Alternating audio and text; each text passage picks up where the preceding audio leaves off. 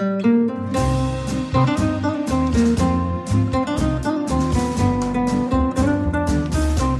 sind beste Freundinnen mit Max und Jakob. Schrei ich oder schrei ich nicht?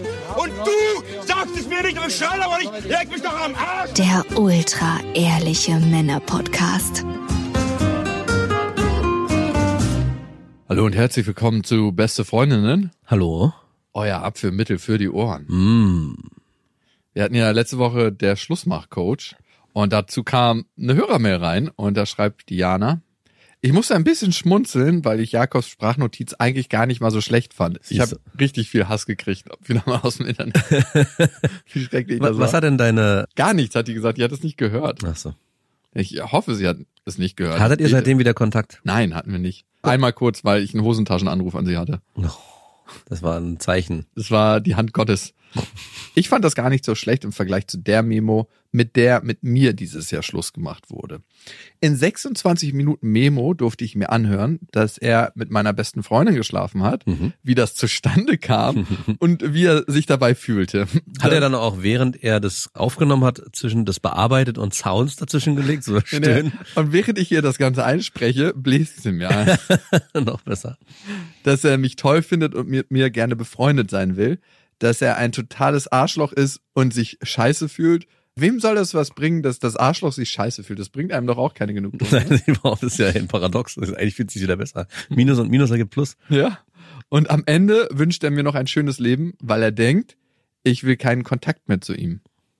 Dafür hat er sich 26 Minuten lang Mühe gegeben. Ja, und ich hätte das auch erwartet, dass du keinen Kontakt mehr mit ihm möchtest. Aber nach ein paar Nachrichten hin und her, weil es für mich zu schwammig war und ich dachte, er erwartet noch sogar eine Antwort, hat er mich dann einfach geghostet und grüßt mich nicht mal mehr auf der Straße. Nice. Wo lebt die denn in einem Dorf? Keine Ahnung, vielleicht sind es ja auch WG-Mitbewohner, die sich auf der Straße ab und zu begegnen. Aber wie geil ist bitte, wenn jemand mit dir in 26 Minuten Schluss macht und ihre Haltung, ich finde deine Haltung dazu so spannend, Jana, dass du sagst, ich habe mich nochmal gemeldet, weil es so schwammig war und ich dachte, er erwartet sogar noch eine Antwort. Erwartet eine Antwort. Ja, das hat sie geschrieben.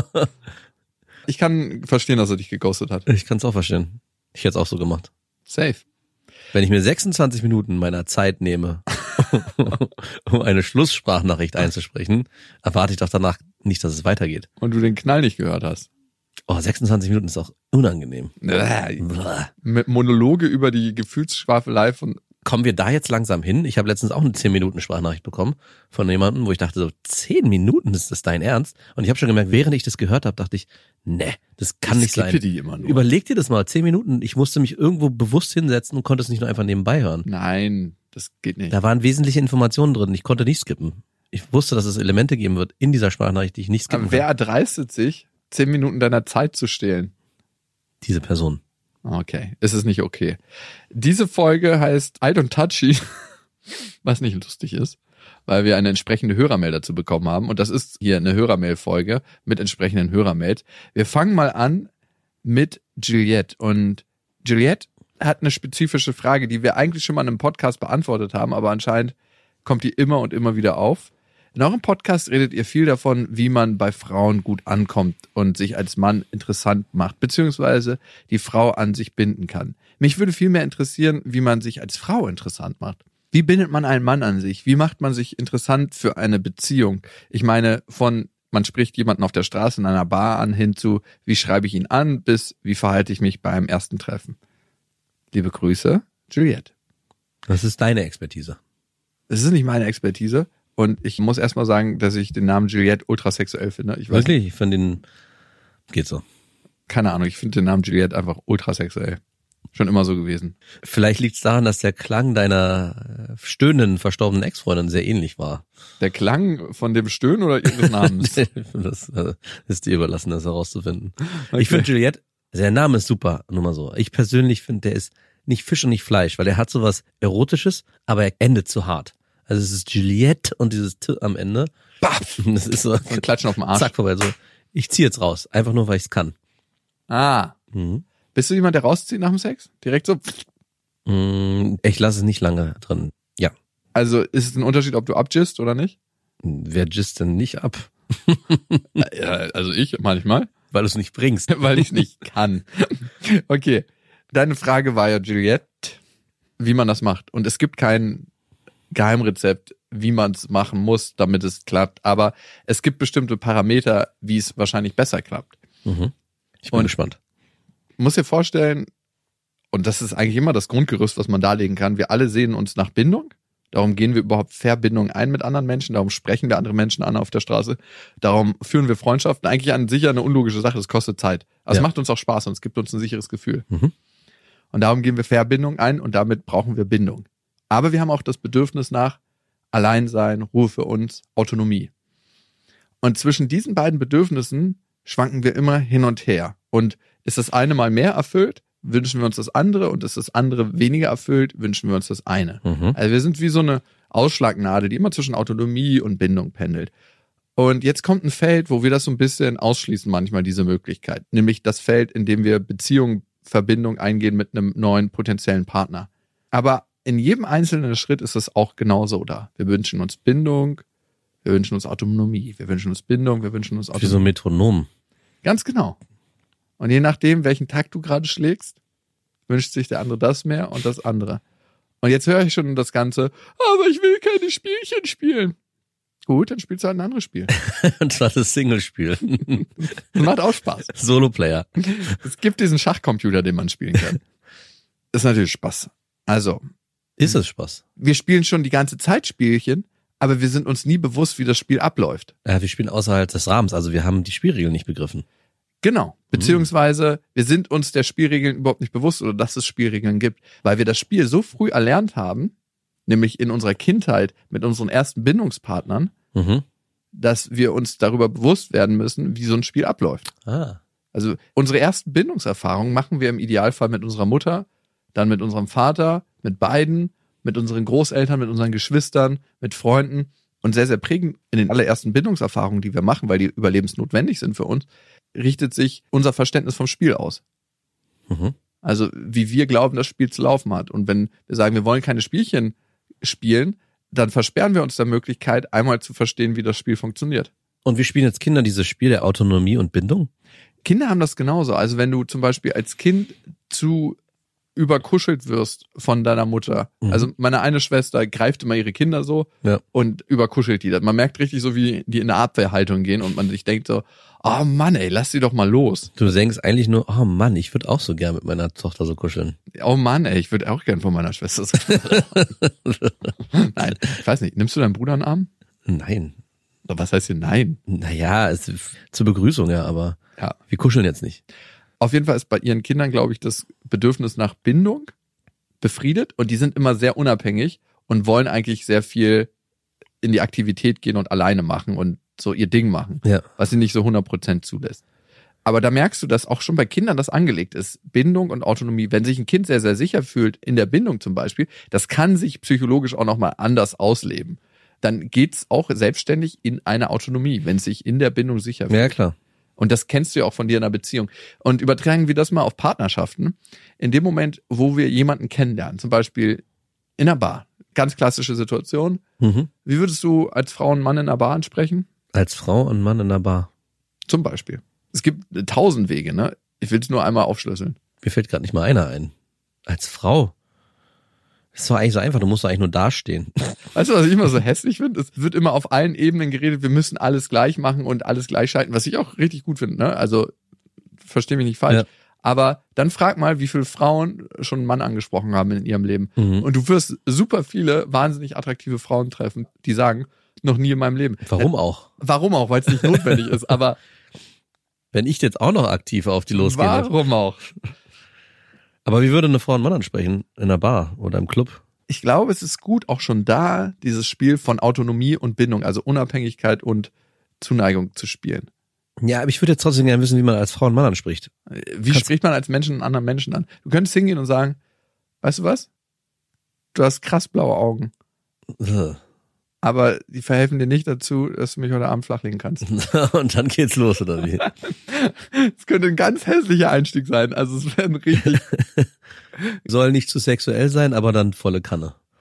Wow. Nein, aber damit hast du einen Samen gepflanzt. Ja, aber wenn zum Beispiel eine Frau auf mich zukommen würde in einer Bar und sagen würde, hey, ich habe dich schon die ganze Zeit von da hinten beobachtet und ich muss sagen, ey, du hast echt wahnsinnig schöne Augen. Das wäre mir so krass unangenehm, weil ich denke, was passiert hier Ich gerade? mache nur ein Beispiel auf. Das war ein Scheißbeispiel. Ja, Mir wow, ist jetzt nichts Besseres eingefallen. Haare. Oder was weiß ich, oder dein Bizeps. Mhm. es muss immer körperlich sein oder darf es auch irgendwie, Nein, es darf auch was anderes sein. darf ich dich auf ein Getränk einladen? Das heißt aber nicht, dass du mich heute Abend bimsen darfst. Okay. Dann weiß man ja schon als Mann, okay. Dann nein. Es ist aber super schwierig, dieses Autonomie einzuhalten. Ich glaube, es funktioniert besser über körperliche Signale. Der erste Schritt funktioniert besser über körperliche Signale. Und dann gibt es ein paar Blindschleichen, die das nicht sehen. Ja, mich. Ja, mich auch inkludiert. Aber man kann es relativ deutlich machen. Meine eine Schwester ist wahnsinnig gut da drin, Signale auszusenden. Wie macht ihr das? Einfach sehr, sehr offen durch die Straßen gehen. Ah, so okay. wie man sich das so, das schöne Leben vorstellt. Jemand geht so und stolziert so durch die Straßen. Mhm. Das wäre eine Möglichkeit. Und dann kommt dieses Kennenlernen. Und in dem Moment, wo man zu stark anfängt zu klammern und seine ganzen Bedürfnisse auf diesen Partner ablädt, auf diesen neuen Partner, der sich dort potenziell anbietet und sofort wieder sich wieder treffen will und ey, das ist jetzt der neue Mann in meinem Leben und der erfüllt mir endlich all die Wünsche, die ich habe, Ja. gerät das in so einen Strudel. Und der Mann fühlt sich in einer Verantwortung, in der er eigentlich nicht ist. Und Nämlich- auch vor allem nicht sein will. ja, weil das eine Schwere gleich am Anfang hat. Ich bin derjenige, der ihr ein schönes Leben geben muss und übergeordnet dazu steht, ich bin und ich soll ihr Retter sein. Ich meine, es ist kein Spiel, ja, verstehe ich. Aber trotzdem hat es mich immer genervt, dass man das spielen muss, dieses Spiel, um dann am Ende, wenn man irgendwie dann doch zusammenkommt, festzustellen, dass das eigentlich gar nicht so eine Rolle spielt. Also ich finde gerade am Anfang ist es so ein sensibles Konstrukt, dieses, hey, ich darf nicht zu viel geben, aber ich darf auch nicht zu viel nehmen und ich darf nicht zu viel Signale senden, aber Ja, ich muss auch Signale senden. Und wenn man dann irgendwann diesen Step geschafft hat, zu sagen, okay, wir sind jetzt darüber hinweg, deswegen habe ich versucht, diesen ersten Teil immer zu überspringen mit zu viel. Ja, aber es hat manchmal funktioniert. Und dann würde ich auch sagen, im Nachhinein, es hat sich gelohnt, weil ich diesen ätzenden Anfangsteil skippen konnte, weil der hat mich immer so genervt. Deswegen habe ich auch ziemlich oft radikal immer gleich gesagt, hey, ich meine, klar, ich weiß, man darf sich nicht melden oder was auch immer, aber ich hätte Bock, dich heute Abend wiederzusehen, auch wenn wir uns gestern gesehen haben.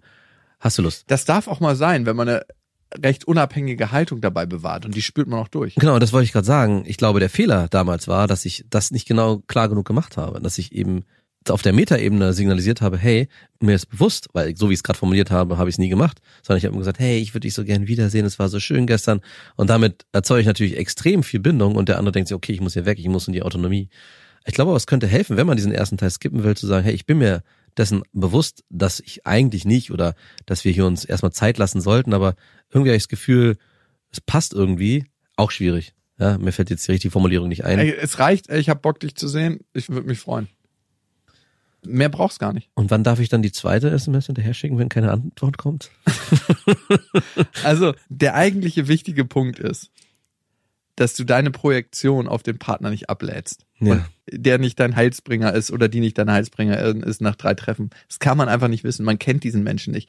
Und ebenso leicht zerstört man dieses kleine, zerbrechliche Fundament, was Schicht für Schicht und Treffen für Treffen aufgebaut wird. Mhm. Und je stärker dieses Fundament ist, was ihr beide zusammen habt, desto größer kann auch das sein, was ihr darauf macht, den Tanz, den ihr darauf ausführt. Am Anfang ist es wirklich noch zerbrechlich und nicht jeder Fehler, aber jedes zu stark an dem anderen ziehen und zu sehr deine Projektion auf den anderen abladen, kann dafür sorgen, dass dieses Fundament zerbricht. Okay. Und wenn das Fundament stärker ist, kannst du auch nach zehn Treffen sagen, ey, ich habe Bock heute dich zu sehen, hast du Bock? Ich bin ja jetzt schon sehr lange mit meiner Frau zusammen und ich habe letztens darüber nachgedacht, nicht, dass ich das will, aber wie es wohl wäre, wenn ich mich jetzt von ihr trennen würde und wieder ins Dating Game einsteigen müsste. Eigentlich, und das merke ich richtig, hätte ich gar keinen Bock auf diesen Anfangsteil. Ich würde immer gleich gern direkt zur Sache kommen. Und wahrscheinlich müsste ich mir dann etwas ältere Frauen aussuchen. Aber meinst du, es besteht die Möglichkeit, dass man diesen ganzen Anfangskram ab einem bestimmten Reife Frauen um 50. Nein, nicht reife Frauen. Aber also dass es einen Pool gibt an Frauen, sage ich jetzt mal, die verstehen, okay, es gibt dieses Anfangsgame, das können wir uns aber eigentlich sparen, wir können eigentlich direkt zur Sache kommen und direkt in den Ja, glaube ich auch. Gibt's meinst du, es gibt's 100 irgendwann? Prozent. Weißt du was? Mhm. Die fändest du ziemlich unspannend. Wahrscheinlich. Verdammt.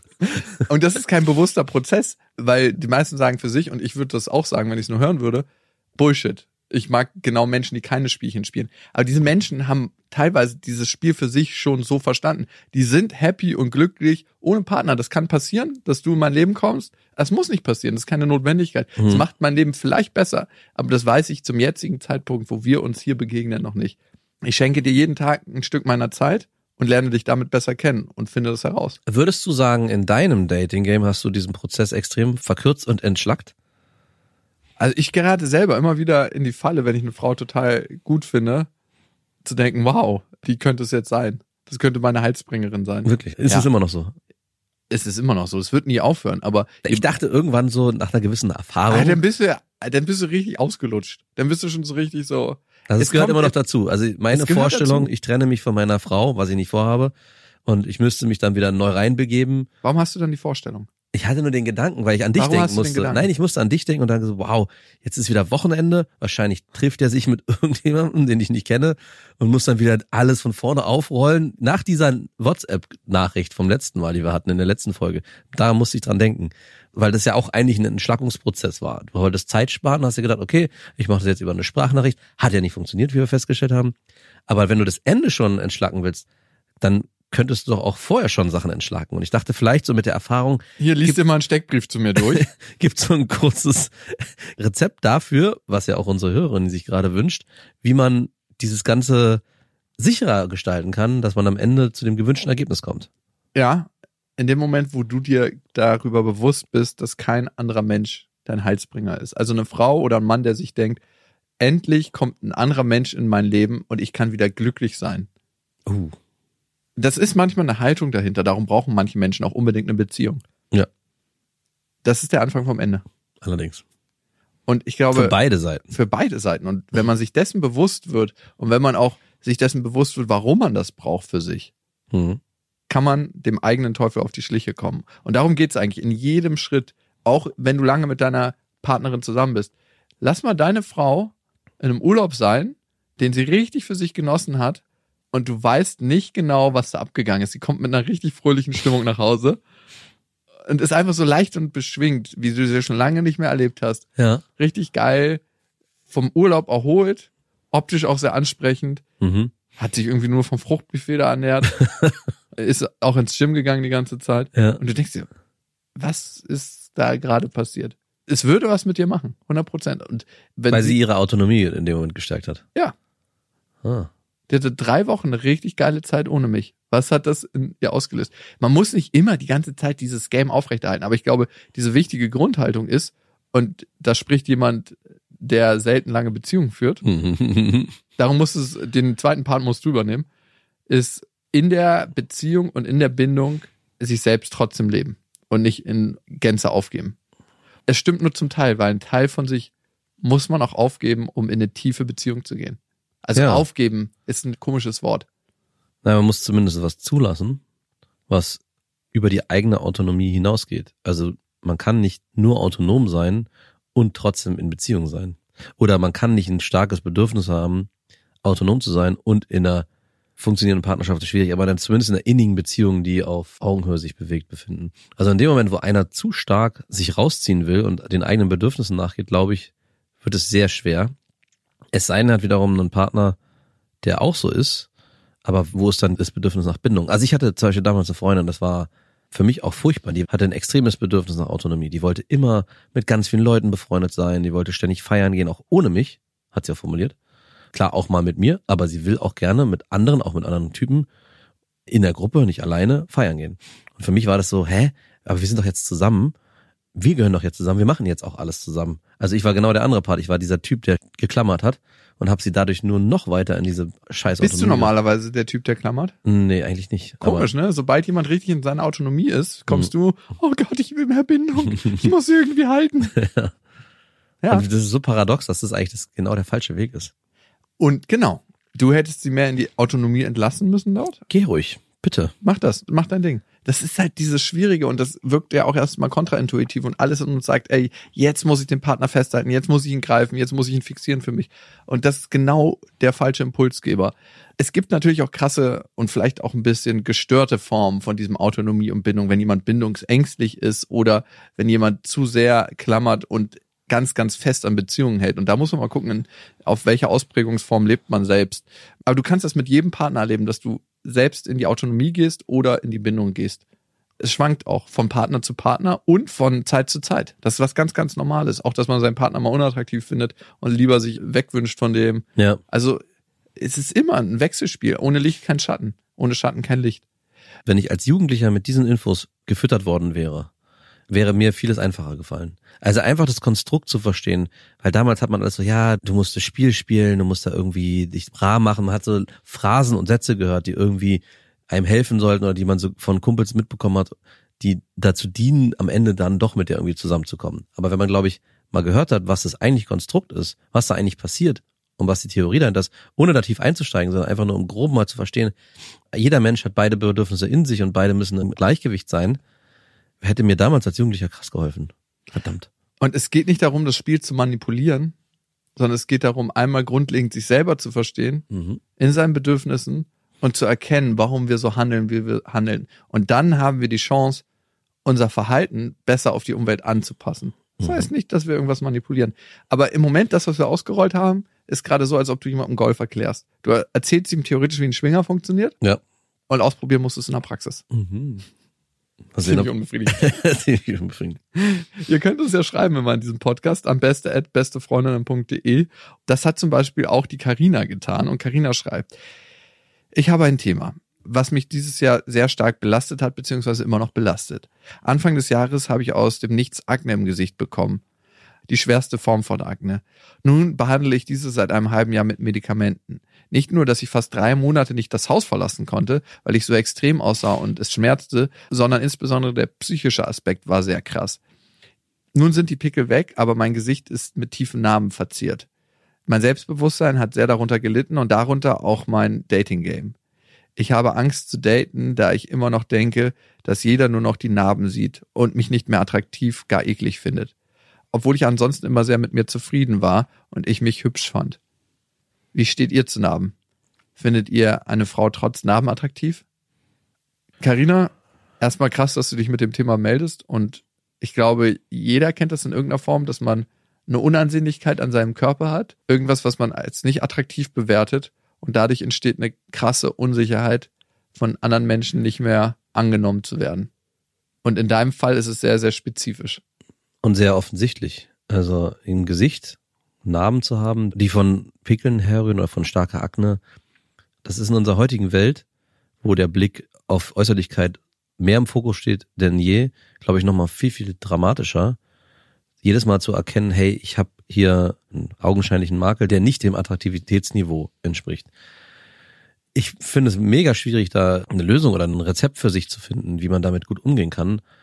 Aber ich glaube, am Ende geht's wirklich darum zu erkennen, dass jede Person, mit der man sich trifft, die das sofort erkennt und auch in den Vordergrund stellt und zum Beispiel für sich sagt, wahrscheinlich wird es nicht offensichtlich sagen, aber du wirst es ja spüren, ah nee, das geht eigentlich nicht für mich, mit dieser Person möchte ich nicht zusammen sein, diese Namen wie als Filter zu betrachten. Schon vorher zu erkennen, wenn ich mich mit jemandem treffe und der sieht es und reagiert auf eine bestimmte Art und Weise, weiß ich eigentlich schon, das Thema ist hier erstmal erledigt und kann es dann frei aufspielen. Also ist so mein Gefühl, dass du sagst, vielleicht geht ja dann trotzdem noch was, aber wenn du merkst, ey, das scheint für den so ein Riesenthema zu sein, dann scheint es ihm auch nicht wichtig zu sein, zu gucken, was ich eigentlich für eine Person bin, was ist eigentlich wichtig. Und vielleicht erscheine ich dann doch nochmal einer anderen Attraktivität in seinen Augen, wenn er mich besser kennenlernt, weil das ist so ein bisschen das, was, egal ob man Makel hat im Gesicht oder ob man makellos in Anführungszeichen ist, auch ich hatte Frauen, die ich super attraktiv fand.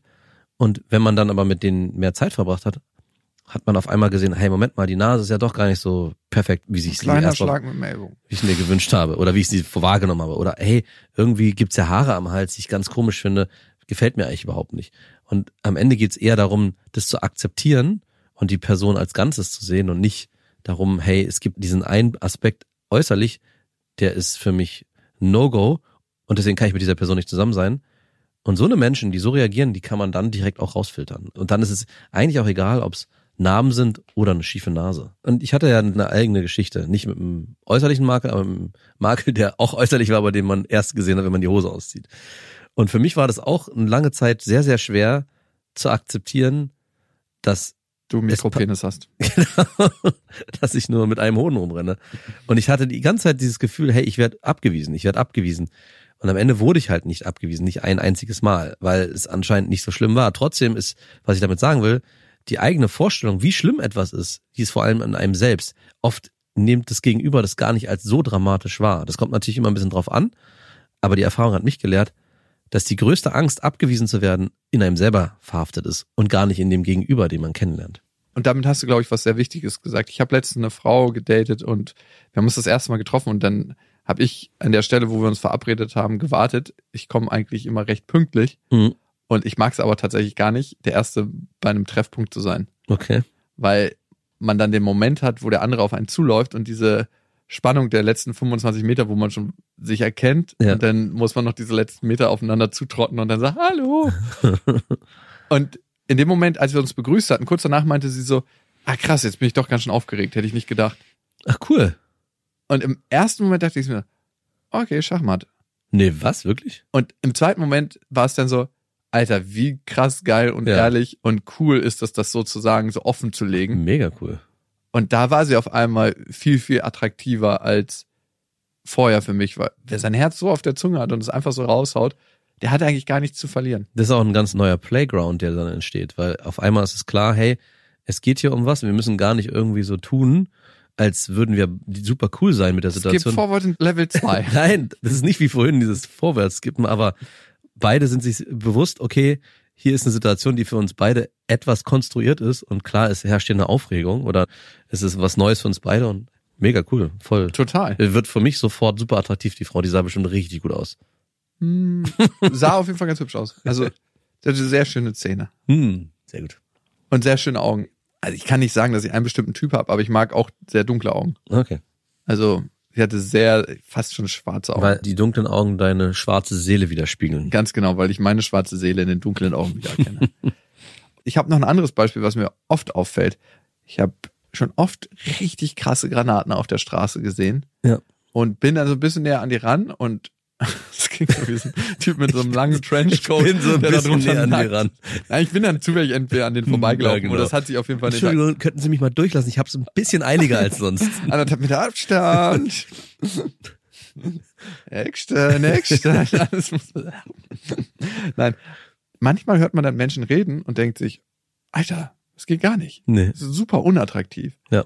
Also, Schönheit ist wechselseitig. Also manchmal hat jemand eine sehr schöne äußere Hülle und man denkt, wenn man sie kennenlernt, "Ugh, auf gar keinen Fall. Und das macht dann auch alles kaputt. Das macht dann auch die äußere Hülle kaputt. Dann sieht man auf einmal die angeklebten Fingernägel und die angeklebten Wimpern und das ganze Make-up und die Extensions und, und alles an der Person einfach. Ja. Wirkt dann wie so eine Box, die zusammenfällt. Und dann gibt es auf der anderen Seite Menschen, die super attraktiv werden durch diese innere Haltung und Ausstrahlung, die sie haben. Das heißt nicht, dass du jetzt super attraktiv von innen heraus werden musst, weil du von außen nicht mehr so attraktiv bist. Aber ich will sagen, dass beides einander beeinflusst. Das ist, glaube ich, das Wichtige, dass man das auch versteht. Und das andere ist, das bessere Beispiel vielleicht sogar noch, wie gehst du mit dir, mit deinen Makeln, mit der Art und Weise, wie du bist, um. Und sobald du anfängst, dich selber für das zu akzeptieren und zu lieben, klingt immer so groß, aber ich finde, akzeptieren ist der erste wichtige Schritt, sich selbst anzunehmen. Was du bist und wie du bist und wie du aussiehst, legst du ein wichtiges Fundament dafür, dass es auch andere Menschen tun. Ja. Und trotzdem, um es mal ganz schonungslos zu sagen, wird es auch Typen geben, die dich sehen und sagen, okay, nee, das funktioniert für mich nicht. Das ist nicht mein Schönheitsideal, was ich mir vorstelle und deswegen sagen, ich möchte mit der Person nicht zusammen sein. Aber zu verstehen, dass es jedem anderen, egal ob er scheinbar makellos ist oder nicht, genauso passieren wird. Du musst für dich einfach erkennen, denke ich, was du willst und wie du auf Personen oder andere Menschen zugehst und wie selbstsicher du auch damit umgehst, macht, glaube ich, auch ganz viel aus. Also umso mehr du dir eingestehst, hey, am Ende entscheide ich immer noch, ob ich da auch mit der Person sein möchte. Nicht er hat zu entscheiden, nur weil er diesen Makel in meinem Gesicht nicht schön findet, dass er mit mir nicht zusammen sein will. Am Ende ist es eine Sache, die wir beide entscheiden und ich muss genauso zustimmen. Also ich glaube, es ist extrem schwierig, sich so eine Haltung anzueignen, aber am Ende ist es der einzige Weg, um auch im Reinen mit sich selbst zu sein und eben nicht immer darauf zu gucken, oh Gott, wie sehe ich aus? Oh Gott, was muss ich tun? Vielleicht auch versuchen, es zu verstecken, Ich denke, es ist der falsche Weg. Und am Ende ist es der Lebensweg, den ein jeder geht. Wir werden immer älter, immer faltiger, immer fetter, immer, also alles, was wir jetzt nach unseren normalen Schönheitskriterien nicht als schön bewerten würden. Ja. Und die Selbstannahme. Also es wird immer schwieriger eigentlich, uns selbst anzunehmen und trotzdem gelingt es immer besser. Ja, weiter. genau, stimmt. Das ist ganz lustig, Ja. ne? Und auch das Thema Ja. ist eine Frage der Zeit. Wir werden alle zu Erde. Okay, wir haben noch eine weitere Hörermail. Warum hat diese Folge diesen Titel, den sie hat? Wir haben noch eine weitere Hörermail und eine Hörerbewertung, eine Kundenrezension, wie das bei iTunes so schön heißt, die ganz gut zur heutigen Folge passt. Aber erstmal ein kleiner Gruß von unserem Sponsor. Und jetzt geht's weiter. Ihr könnt uns abonnieren auf Amazon Music, auf Spotify, auf dieser, überall wo es Podcasts gibt und natürlich auf iTunes und da auch Kundenrezensionen, wie das so schön heißt, dalassen. Das sind Bewertungen. Wir haben schon weit über 4000, also danke dafür. Und wir freuen uns über weitere Sternchen. Wenn es einer ist, wenn es fünf ist, wir mögen alles. Und wir haben hier drei gekriegt. Das ist in der Mitte. Das mögen wir gar nicht. Ein Ja, oder also nicht mal richtig in der Mitte. Ja, stimmt. also Schon halb. plus. Okay, sie schreibt Hassliebe. Okay, Liebe ist vielleicht etwas übertrieben. Dieser Podcast hat mich schon an so manchen Tagen gerettet und einen lauten Lacher beschert. Aber ebenso oft hat er mich auch fremdschämen lassen. Nicht unbedingt wegen Max und Jakob und ihrer Hobbypsychologie und auch sonst sehr fragwürdigen Lebensweise, speziell im Umgang mit Frauen, sondern wegen der Menschen, die regelmäßig ihre unterirdischen Charaktereigenschaften preisgeben und ich einfach hoffen möchte, dass die meisten Geschichten einfach wirklich nicht so passiert sind Hm, sorry. die sind so passiert. Und äh, ich finde einfach, ich habe durch diesen Podcast Menschen in ihrer Vielfalt besser kennengelernt. Und Also, lieben gelernt. nein, es gibt einfach nichts mehr für mich, was es nicht gibt. Und es ist so, ja, okay, das gibt's auch, das ist auch in Ordnung. Also es ist nicht unterirdisch. Ich habe da gar keine Bewertung mehr. Und vor allem, es gibt immer zwei Seiten. Es gibt immer mehrere Sichtweisen auf eine Sache, die man vorher vielleicht krass verurteilt hat. Mal gucken, ob du das auch bei dem nächsten Thema sagst. er hat uns geschrieben an beste, bestefreundin.de und sie schreibt, ich brauche hier ein bisschen Humor zu einem eigentlich nicht lustigen Thema. Ich war bei einem Arzt, der nach der Blutabnahme noch so circa fünf Minuten, gefühlt 15 Minuten seine Hände auf meinem Knie hatte und dann zum Abschluss noch meinen Oberschenkel getätschelt hat. Es ist echt unglaublich, wie oft mir das schon passiert ist. Nicht unbedingt in dem Kontext. In dem Moment habe ich mich so geschämt, dass ich nichts gemacht habe. Es wäre mir an seiner Stelle so unglaublich unangenehm zu wissen, dass sich eine Patientin von mir sexuell belästigt fühlt. Gleichzeitig verstehe ich auch nicht, wie das eine Überraschung sein kann, wenn man 30 Jahre älter ist und einen Bauchumfang hat, der gerade dabei ist, den Arztkittel zu sprengen. Also erstmal, liebe Anna, ist der fette Arzt sich nicht bewusst, was er da gerade macht. Hm. Vielleicht schon und er nutzt dann schamlos seine Machtposition aus. Wahrscheinlich ist er sich bewusst, was er da gerade grad macht. sagen. Das ist ein widerlicher Typ einfach. Das ist ein widerlicher Typ, der seine sexuellen Gelüste daran auslöst, dass du in einer unterwürfigen Position bist, was er zumindest glaubt. Und er der Onkel Doktor ist. Ja, und vom Berufswegen es erlaubt ist, dich ein Stück weit zu begrapschen. Ich müsste hier noch mal was testen. Machen Sie sich mal frei. Eklig. Einfach nur eklig. Zwei Sachen, die ich sehr, sehr krass finde an der Situation. Einmal sagst du, dass es dir sehr häufig passiert in unterschiedlichen Kontexten. Das verstehe ich übrigens nicht. Also ich verstehe das, was sie sagt, aber in welchen unterschiedlichen Kontexten kann es noch? Du, ich habe schon Frauen erlebt, wo sich ganz viele Männer immer einen runterholen, wenn sie da ist irgendwie. Also, Die, wenn sie da ist. Naja, ich hatte was mit einer Frau und die hat mir erzählt, die hat einen Mann in der U-Bahn getroffen, der hat sich neben ihr dann angefangen, einen runterzuholen. What? An einem Biertisch, der sich angefangen hat, einen runterzuholen. Ugh. Im Bus, überall. Was? alle haben sich angefangen. Ist Ja. Und sie hat das Problem, dass alle Männer sie betätscheln. Okay, ja, aber der runterholen Kontext finde ich auch schon extrem skurril, aber dazu muss es keinen Körperkontakt geben. Und sie beschreibt diese Knie-Bein-Situation, also wenn es genau um diesen Kontext oder Berührung geht, heißt es ja, es muss immer wieder mal Kontexte geben, in denen es überhaupt zu dieser Berührung kommt. Ja. Außerhalb eines Arztbesuchs. Und die verstehe ich nicht. Also welche sind das? Was kann das sein? Das beim Schwimmunterricht, beim Yoga?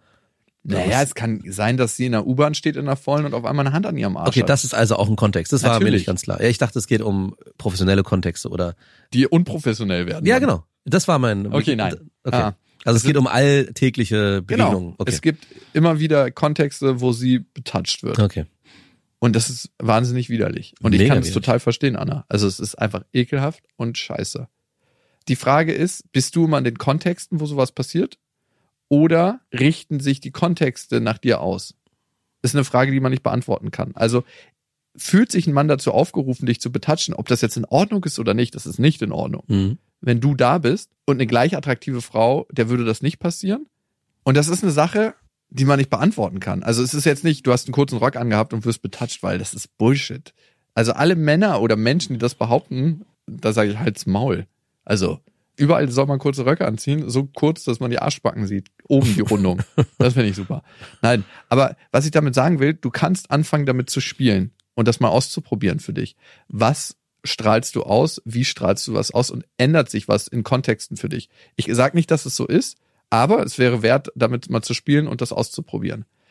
Heißt, ganz konkret, in dieser Arztsituation hast du gesagt, du hast dich so fremd geschämt, dass du nichts gemacht hast. Ja. Hinterher hättest du dir wahrscheinlich gewünscht, dem Mann mal zu sagen, Hand weg, sonst rufe ich sofort in der Ärztekammer an und dann gibt's eine Beschwerde. Und das ist eine Sache, die du immer noch machen kannst, Anna. Du kannst doch bei der Ärztekammer anrufen und sagen, der Typ betatschelt mich, während er mein fucking Blut abnimmt. Da ist ein verdammter Perverser. Um nicht nur dich zu schützen, sondern auch andere, die bei diesem Arzt waren. Und die Schwestern. Und die Schwestern, weil das würde er nicht nur bei dir machen, Anna. Und dann kannst du in so einer Situation mal gucken, wie würdest du reagieren, wenn du eine Tochter hättest und dieser Arzt macht das mit deiner Tochter und du siehst das? Ja, guter Tipp. Was würde da passieren mit dir? Also schau jetzt mal, wenn du das hörst, die Energie, die in dir hochkommt. Also was kommt da für eine Energie hoch?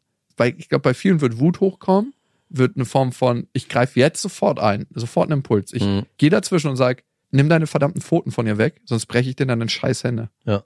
Und genau das ist die Energie, Die wir hier brauchen. die wir brauchen, weil es eine Trennungsenergie und mit der du dann durchs Leben schreitest und wo so ein Typ weiß, in dem Moment und manchmal vielleicht sogar auch schon davor, wenn ich das mache, wenn ich meine Hand an die Frau anlege, egal wie attraktiv sie ist, egal was sie anhat, es wird nicht vorkommen.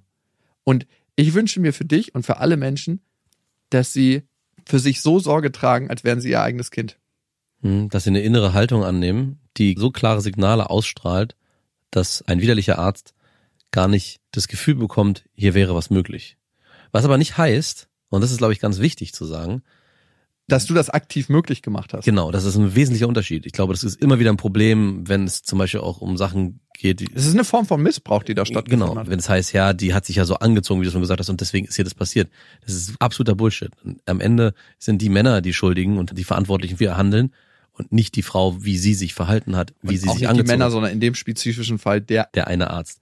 Das Aber war bestimmt ein Oberarzt, natürlich. es war ein Oberarzt. Aber trotzdem, aber trotzdem kann es dazu führen, dass wenn du eine Haltung einnimmst, die nach außen hin allen signalisiert, hey, bei mir gibt's eine Grenze und die würde in dem Moment, wo du mich anfängst, auch verbal geäußert werden. Also Ja. und ich glaube, es muss nur dieser Transfer im Kopf passieren, wie Jakob schon gesagt hat, der dazu führt, dass die Hand eben nicht vom Knie übers Bein wandert. Denn wenn sie vom Knie übers Bein wandert, gibt's einen verbalen Ausruf oder vielleicht auch einen Wegschlagen und sagen, hey, was passiert hier gerade? Spinnen Sie oder was? Vielleicht so laut, dass es auch die anderen Schwestern und die anderen Ärzte mitbekommen.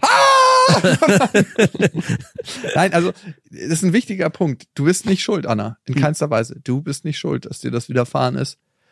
Und es wäre spannend, wie du in der nächsten Situation damit umgehen kannst. Also was du für dich mitgenommen hast aus dieser Situation und wie du vielleicht dann ein paar Rädchen drehen kannst, damit sich deine Lebensrealität, wenn du sagst, das passiert dir öfters, verändert. Weil darum geht's ja nicht. Es geht nicht um Schuld. Es geht darum, deine Lebensrealität so gut wie möglich für dich zu gestalten. Und vielleicht, das fällt mir gerade noch mal ein, weil ich eine Situation mit meiner Tochter erlebt habe, die Antennen zu stärken, vorher vielleicht schon Personen oder Menschen zu erkennen, zu denen man ein ungutes Gefühl hat.